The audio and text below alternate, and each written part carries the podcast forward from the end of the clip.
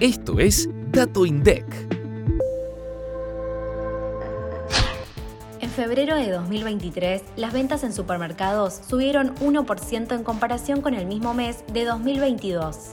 El ticket promedio de venta fue de 4.490 pesos.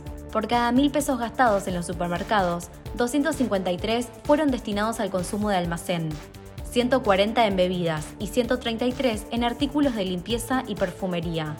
Si bien las ventas en el salón de ventas siguieron siendo las mayoritarias, las ventas por canales online crecieron 133,1% con respecto a febrero de 2022. El personal ocupado en supermercados en febrero fue de 94.789, lo que representa un crecimiento interanual de 2,8%. Activa la campanita para no perderte los próximos episodios. Hasta el próximo Dato INDEC.